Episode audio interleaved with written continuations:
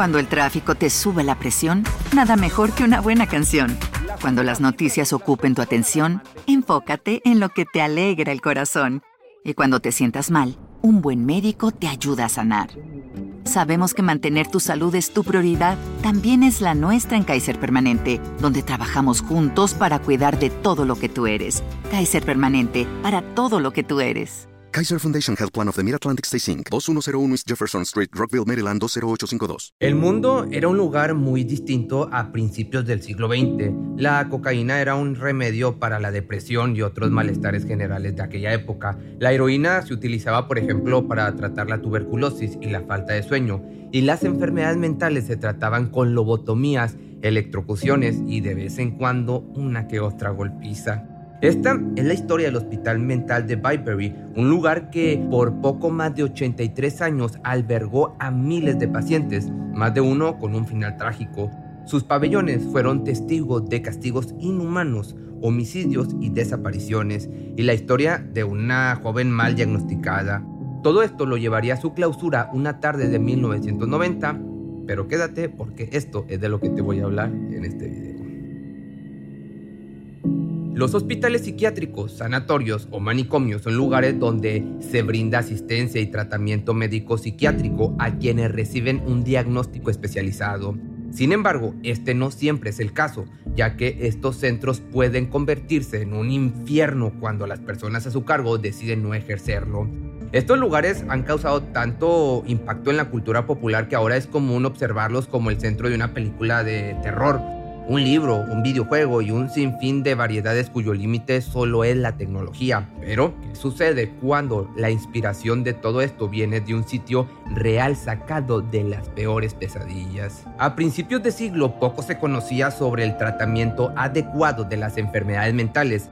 Para algunas familias, si contaban con los recursos adecuados, era sencillo enviar sus relativos a una institución privada para mayor comodidad, realizar una lobotomía, que yo sé que tú sabes que es una lobotomía porque todos mis seguidores son muy inteligentes, pero te explico porque quizás haya uno ahí de la competencia, que venga de la competencia. Va.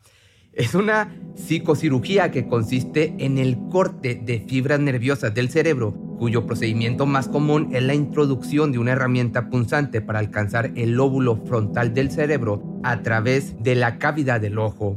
Pero por otra parte, para los menos favorecidos, ya regresando al tema, solo había dos opciones, cuidar del enfermo en casa o ceder su cuidado a una institución pública.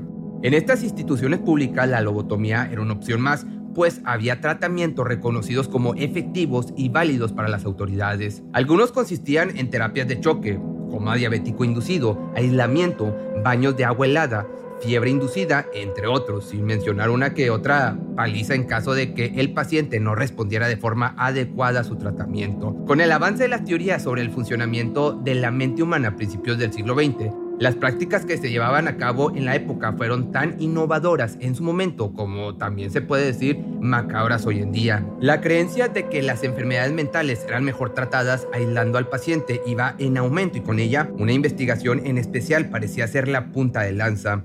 De acuerdo a Benjamin Rush, reconocido psiquiatra de la época, la demencia y los demás padecimientos podían ser curados si se alejaba al paciente del mundo se le daba trabajo y un propósito. Con esta noble intención y con la de transferir internos del asilo de Blocky, en el año de 1906 comenzó la construcción del Hospital Mental Byberry. Previo a su fundación, el lugar había sido utilizado como granja, cuyo mantenimiento se creía suficiente para tratar a los pacientes. Sin embargo, durante este periodo se registraron dos casos de homicidio entre pacientes, mismos que fueron minimizados por las autoridades. Podría decirse que el terreno ya había cobrado su primera cuota de sangre.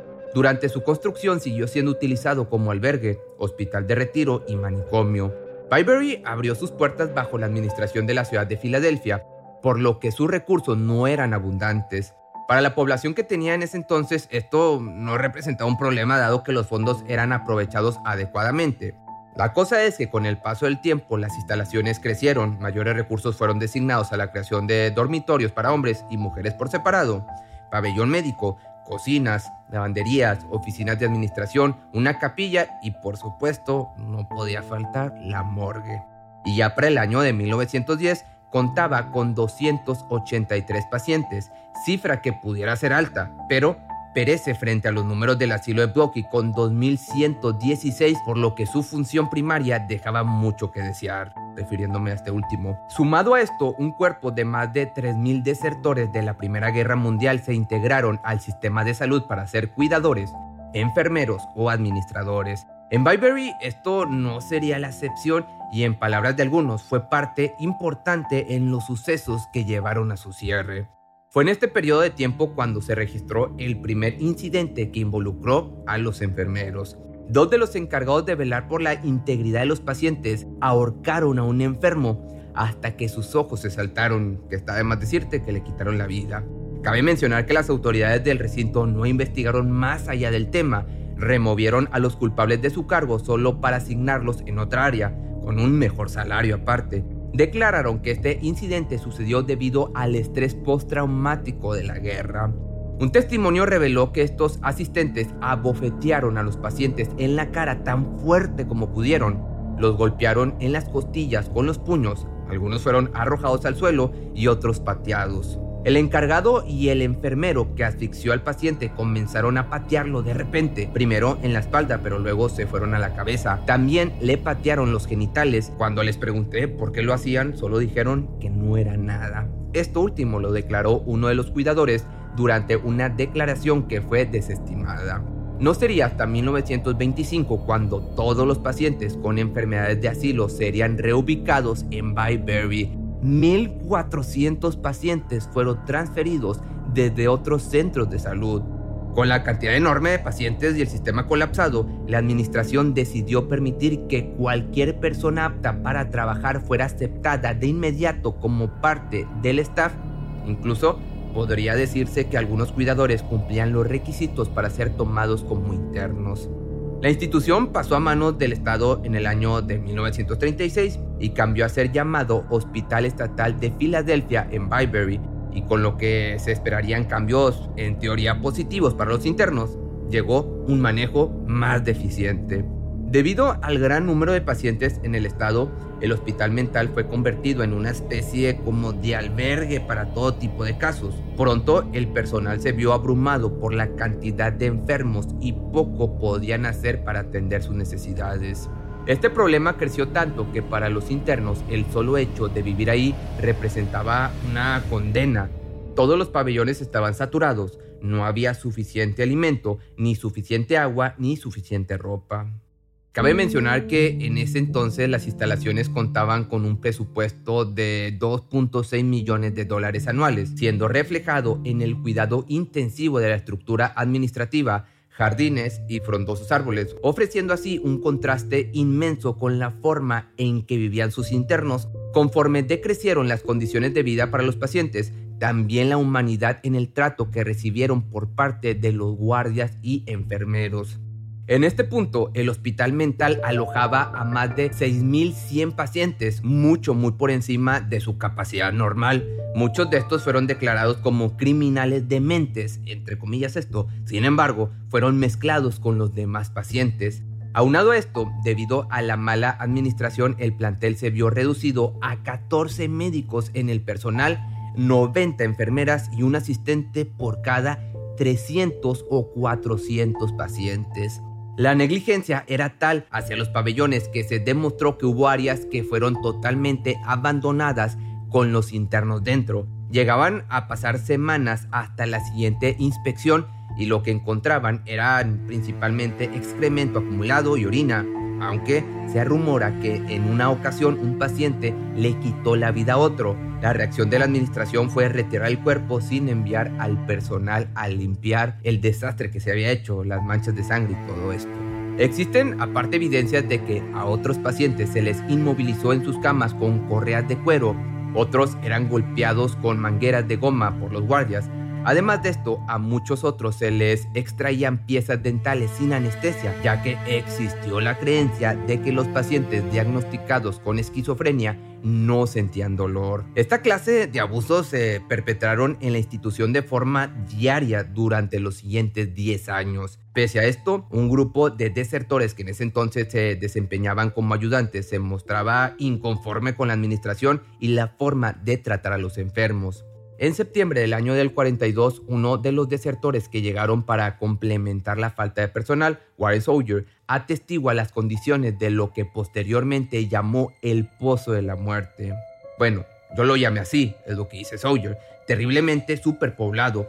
Todo lo que hicimos y todo lo que pudimos hacer fue solo vigilar, porque solo tienes a tres hombres cuidando a 350 pacientes con incontinencia, con todo en el piso lleno de heces y orina y todo ese tipo de cosas. Como te digo, esto lo dijo Sawyer. Fue precisamente en uno de estos lugares donde el desertor vio a un paciente en un arrebato homicida.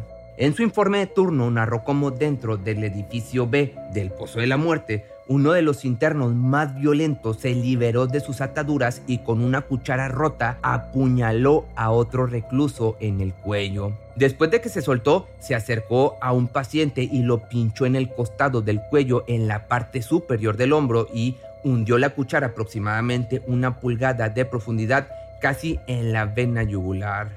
Esto lo dijo el desertor. En 1946, Sawyer reunió a un grupo de desertores con las mismas inquietudes para exponer los actos inhumanos que se llevaron a cabo en las instalaciones. Sabían que el fin de la guerra estaba cerca e iban a ser retirados de sus labores. Este grupo se mantenía en contacto regular con más desertores, quienes desempeñaron distintas labores en otros rubros, uno de ellos sirviendo de contacto para involucrar a Charles Lord en la causa. Lord, este hombre trabajaba para la revista Life, una publicación especializada en el fotoperiodismo y el documental. Ante la narración de Sawyer no daba crédito a lo que estaba sucediendo dentro del sanatorio, por lo que decidió ayudar al grupo a contar la verdad. El periodista se hizo pasar por un desempleado que buscaba trabajo como guardia en las instalaciones y para sorpresa de nadie fue contratado inmediatamente. Atónito ante tal facilidad procedió a documentar su día a día Pasó tres meses tomando fotografías mientras realizaba las labores del turno.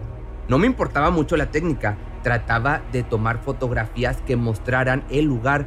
Conozco las reglas y la composición, por lo que intenté hacer lo mejor que pude, pero es difícil cuando intentas esconder una cámara para que no te vean los otros guardias o los internos. Esto lo comentó Lloyd. De esta forma, tras llenar tres rollos con 36 fotografías cada uno, construyó el caso junto al periodista Albert Maisel, donde narraron las condiciones diarias de los reclusos, el estado de las instalaciones y la tortura y sufrimiento a la que eran sometidos.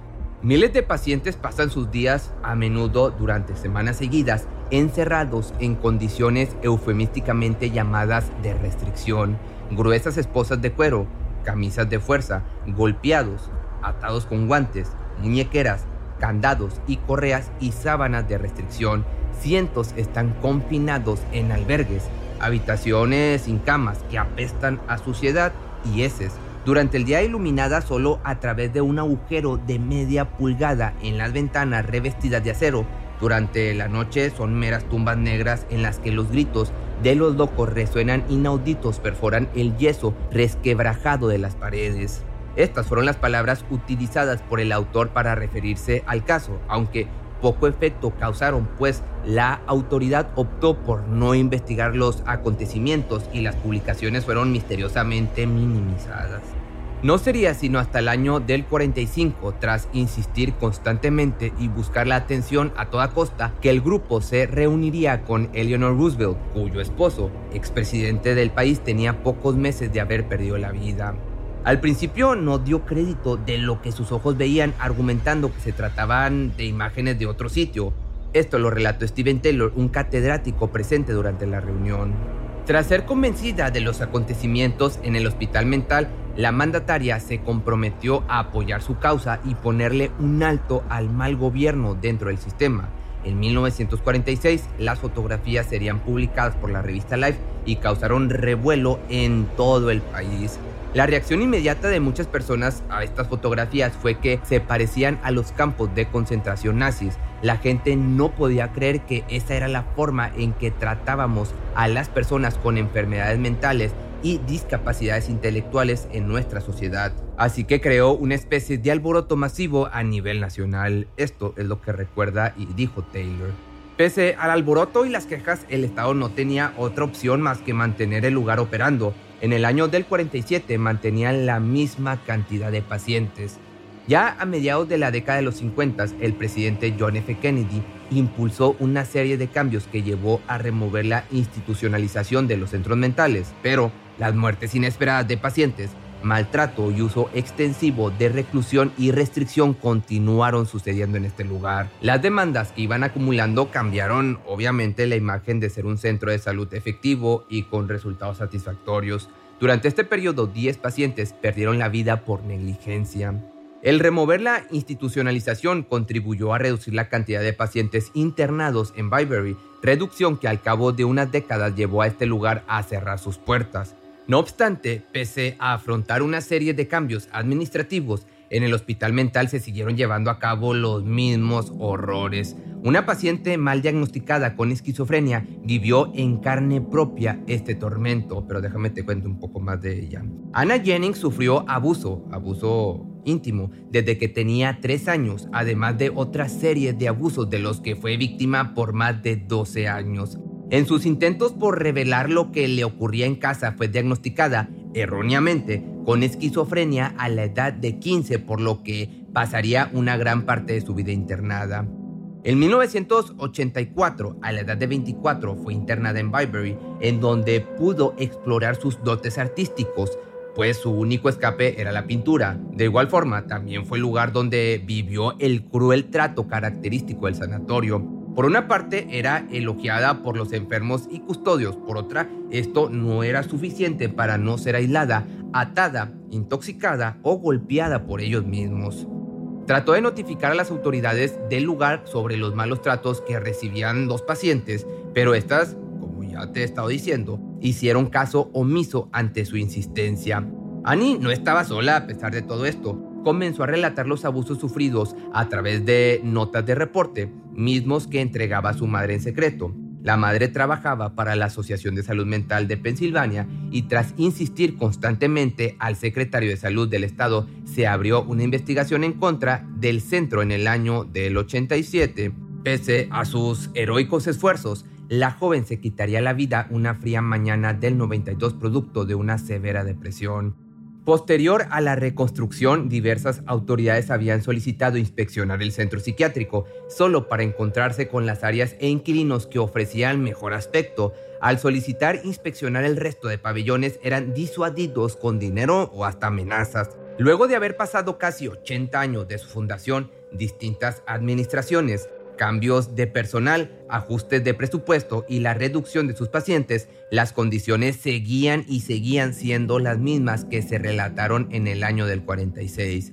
Los pacientes seguían siendo golpeados arbitrariamente por los custodios, incluso se descubrió el cadáver de una paciente que había sido raptada y abusada dentro de las mismas instalaciones. El cuerpo fue localizado debido a que varios pacientes habían sido vistos jugando con sus piezas dentales. El caso nuevamente hizo eco en la sociedad. En esta ocasión lograron su cometido. Byberry por fin sería clausurado, pero por siempre.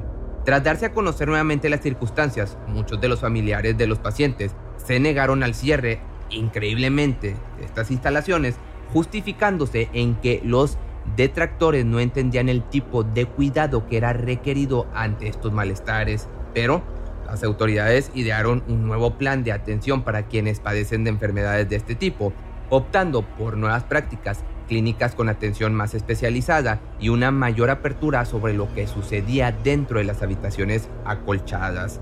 Un año antes de su cierre, dos internos perdieron la vida. Sus cuerpos fueron recuperados cuando los jardineros limpiaban la hierba acumulada uno de estos pacientes llevaba cinco meses desaparecido, nadie se había tomado la molestia de buscarlo, pero finalmente en 1990 el Hospital Mental Byberry cerró sus puertas, dejando décadas de abuso y trato inhumano en el olvido, bueno, en el olvido entre comillas, de Filadelfia, impulsando cambios positivos hacia la atención psiquiátrica, pero con una cantidad incontable de pacientes que perdieron la vida mientras la administración no daba abasto. Por otra parte, no tomó mucho tiempo para que los propietarios de terrenos exigieran la demolición de las instalaciones, pues argumentaban que el lugar emitía una vibra algo extraña. Durante una década este sitio fue objeto de diversión de una gran cantidad de exploradores urbanos hasta ser finalmente demolido en el año del 2006 dejando una cicatriz difícil de olvidar en el estado de Pensilvania, que seguramente, aunque lo hayan demolido, este lugar ha de tener muchas presencias. Si te gustó este video, no olvides seguirme en mis redes sociales y sígueme en mi nuevo canal secundario, que es Pepe Misterio Short, donde subo videos algo parecidos, pero mucho más cortos. ¿No se merece tu familia lo mejor? Entonces, ¿por qué no los mejores huevos? Ahora, Egglands Best están disponibles en deliciosas opciones. Huevos clásicos, de gallina libre de jaula y orgánicos de Egglands, que ofrecen un sabor más delicioso y fresco de granja que le encantará a tu familia. En comparación con los huevos ordinarios, Egglands Best contiene la mejor nutrición como 6 veces más vitamina D, 10 veces más vitamina E y el doble de omega 3 y B12. Solo Egglands Best. Mejor sabor, mejor nutrición, mejores huevos. Visita egglandsbest.com para más información. Cuando el tráfico te sube la presión, nada mejor que una buena canción. Cuando las noticias ocupen tu atención, enfócate en lo que te alegra el corazón. Y cuando te sientas mal, un buen médico te ayuda a sanar. Sabemos que mantener tu salud es tu prioridad, también es la nuestra en Kaiser Permanente, donde trabajamos juntos para cuidar de todo lo que tú eres. Kaiser Permanente, para todo lo que tú eres. Kaiser Foundation Health Plan of the Mid-Atlantic Stay Inc., 2101 East Jefferson Street, Rockville, Maryland 20852. Atención a todos los amantes del terror. ¿Están listos para sumergirse en las profundidades del misterio? Pues les presento Archivos Perdidos, el podcast que explora las historias más escalofriantes de México. Archivos Perdidos no es solo otro podcast de horror, es una experiencia única que te lleva de la mano a través de historias como si estuvieras ahí mismo, viviendo los eventos junto con los protagonistas. La producción del podcast es impecable, con una narración cautivadora, efectos de sonido envolventes y una música que te sumerge en cada narración. Y si has vivido algo inexplicable, envía tu historia al correo archivosperdidos.genuinamedia.com y únete en este viaje a lo desconocido. Y no olvides también seguirlos en Spotify y Apple Podcast para no perderte ningún episodio. En resumen, si eres un amante de los misterios y las historias intrigantes, Archivos Perdidos es una adición, un complemento obligatorio a tu lista de reproducción.